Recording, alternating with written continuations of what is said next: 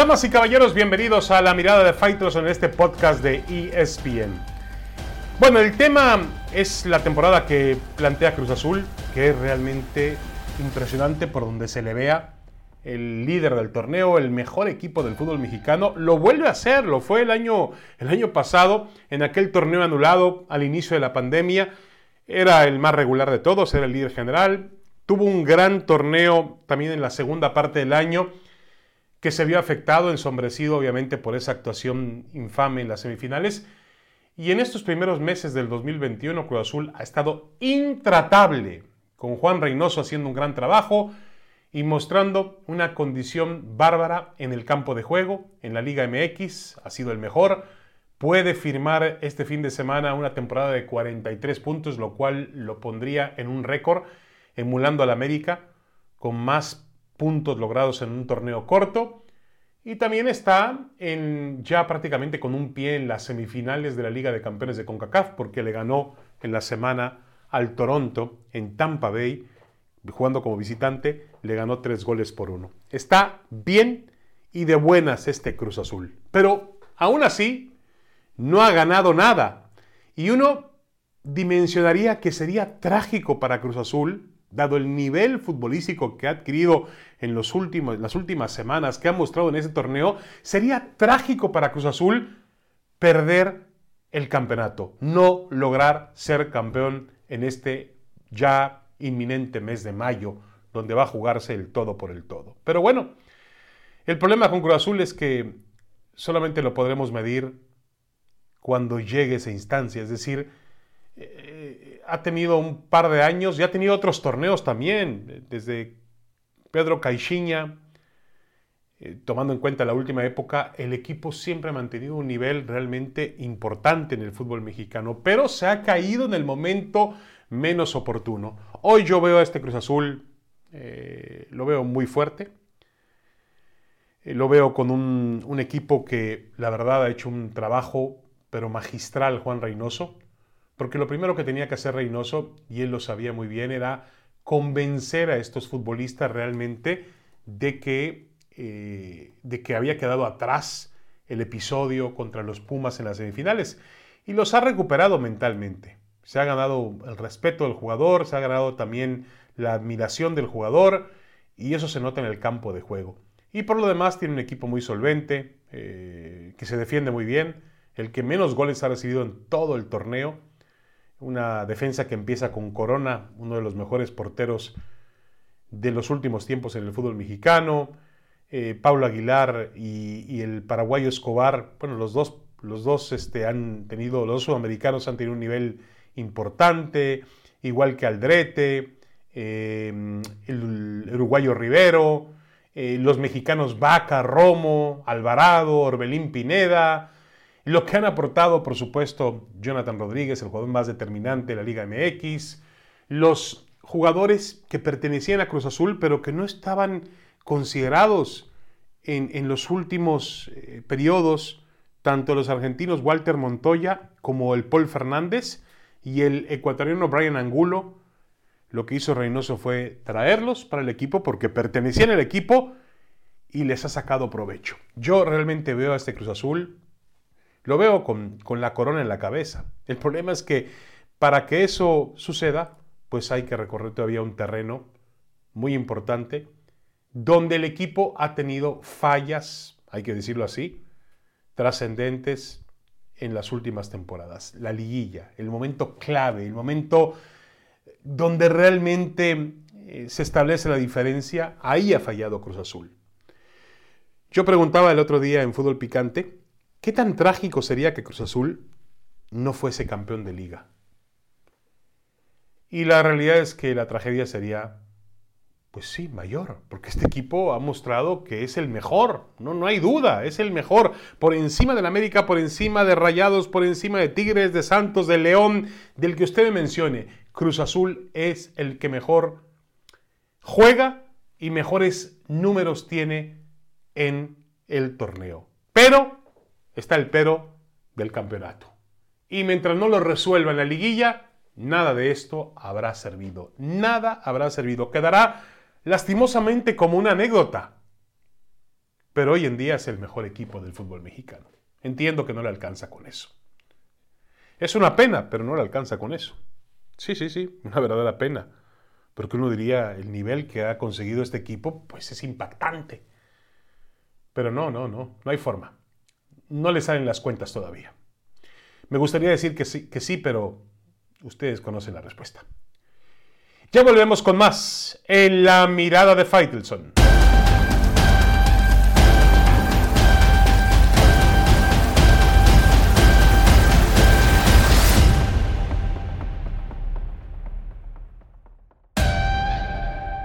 Regresamos a esta mirada de Faitelson en el podcast de ESPN. Bueno, el fútbol mexicano tiene de para para su fecha final, pues momentos realmente llenos de morbo y emoción. No muy bien aprovechados, pero momentos de morbo y gran emoción. Y tengo la idea de que en muchas ocasiones el fútbol mexicano no sabe lo que realmente tiene en las manos y tampoco cómo lo puede o debe explotar al máximo nivel.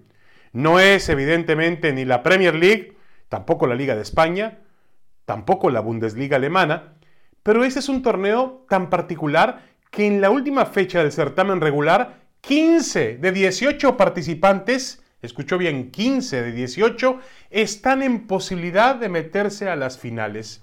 El nuevo formato del repechaje ha generado más emoción y morbo, por así llamarle, y habría que entenderlo y aprovecharlo de la mejor manera posible. Antes de ello, me gustaría también dejar muy en claro que a mí no me parece correcto que 12 18 clubes que participan tengan opciones de acceder a una fase de finales. Para mí esa medida eh, que los dirigentes defienden argumentando la crisis económica por la pandemia, fomenta la mediocridad en un fútbol que tiene muy pocos parámetros para medir su verdadero nivel. Que califiquen 12 a las finales me parece realmente terrible. Pero esto es lo que tenemos y al final se trata de optimizarlo mejor, de aprovecharlo mejor.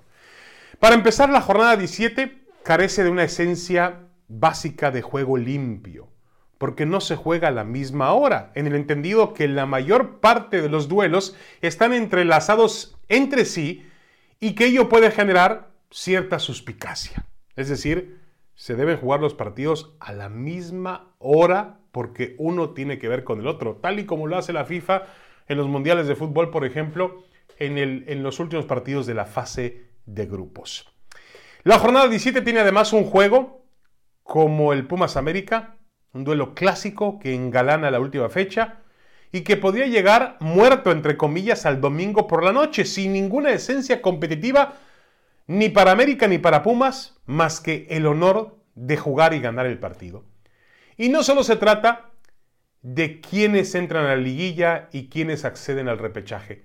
También está la lucha por no terminar último en el cociente y que significa una multa millonaria de 120 millones de pesos. Atlas y Atlético de San Luis tienen el destino en sus manos y jugarán entre jueves y viernes cuando deberían hacerlo a la misma hora. Otro desperdicio de la Liga MX.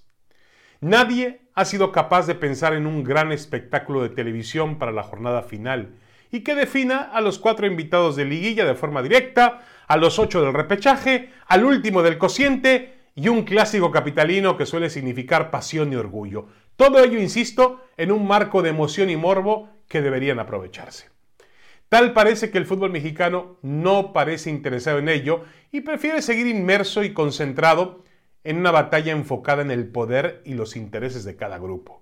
Las televisoras abiertas, que son las que mandan, dicen, no, no, yo tengo mis partidos, prefiero distribuirlos de tal forma que voy a ocupar pues, la parrilla de, de televisión tanto el jueves, el viernes, el sábado y el domingo, en lugar de hacer una mega jornada y además propiciar juego limpio, hacer a un lado las suspicacias y jugar a la misma hora. Fíjense lo que tienen y lo que desperdician. En la semana le preguntaba yo a Miquel Arriola, el presidente de la Liga MX, cuándo podríamos llegar a un contrato colectivo de televisión, como se hace en las ligas más civilizadas del mundo, lo cual podría, obviamente, ayudar en, un tema como el que estamos hablando de, de, lo que representa y presenta la jornada 17 y última del torneo. Y me decía Miquel Arriola que está en la agenda de ellos a mediano y hasta corto plazo. Vamos a ver. Yo he visto muchos dirigentes en el fútbol mexicano que han prometido eso y que al final pues han quedado con las manos cruzadas porque no pueden hacer algo que vaya contra los intereses de los verdaderos dueños del balón. Yo estoy de acuerdo que el fútbol mexicano ha cambiado en la última época, hay un poco más de democracia, de apertura, pero siguen existiendo poderes e intereses. El fútbol mexicano prepara el cierre de un torneo complicado, aún en medio de la pandemia, con estadios que apenas están abriendo sus puertas. Por ejemplo, los, de la capital o el de la capital, el Estadio Azteca, no las ha abierto, sobrellevando una crisis económica que de acuerdo con Arriola supera ya los 2.400 millones de pesos en pérdidas, casi 120 millones de dólares en pérdidas. Pero, irónicamente, se da el lujo de desperdiciar emoción y morbo en la última fecha. Una pequeña pausa y regresamos. Tenemos más en esta mirada de Faitelson en el podcast de ESPN. Ya volvemos.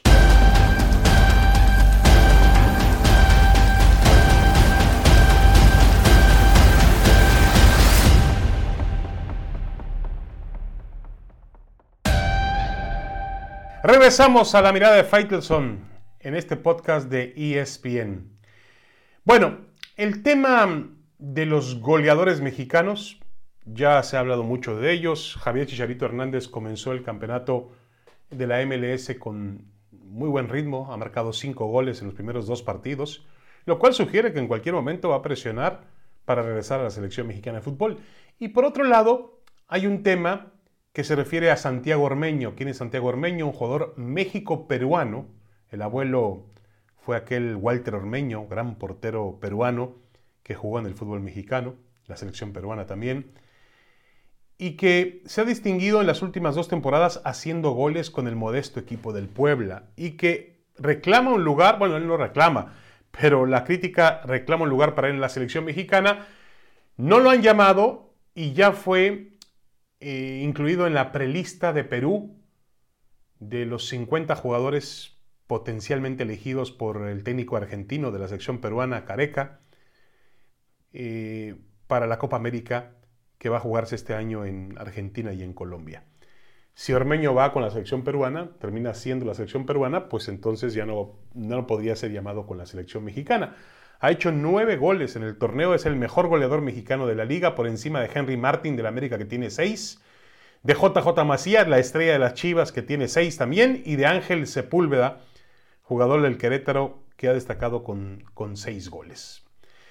Em, yo creo que el tema de, de, Ormeño, vamos a ver si él puede hacer la selección peruana, donde tiene otro tipo de rivales, entre ellos el gran goleador aunque tiene 37 años, Paolo Guerrero, que juega actualmente en el fútbol de Brasil. Está por ahí también la Brujita Farfán, no evidentemente un centro delantero natural, pero está entre los nombres que aparecen en esa selección eh, peruana. Yo creo que, que el problema aquí es si no estamos abaratando el llamado a una selección mexicana de fútbol. No tengo nada contra Armeño, me parece que es un excelente futbolista, gran persona, ha hecho un gran torneo, pero 16 goles tiene en el fútbol mexicano en tres temporadas con el Puebla. Me parece que son, es demasiado... Eh, a ver, no es... No, no, no, no, quiero utilizar la palabra equivocado, equivocada. Le falta más trascendencia a su temporada para poder llegar a una selección mexicana de fútbol. Ahora, si queremos poner, obviamente, el listón de la selección mexicana de fútbol en un sitio muy elevado. Si queremos bajarlo, pues entonces Ormeño sí puede ser llamado. Yo creo que hace falta demostrar más consistencia para poder ser parte de una selección mexicana. Y el tema de Chicharito, pues es un tema que sí, va a presionar.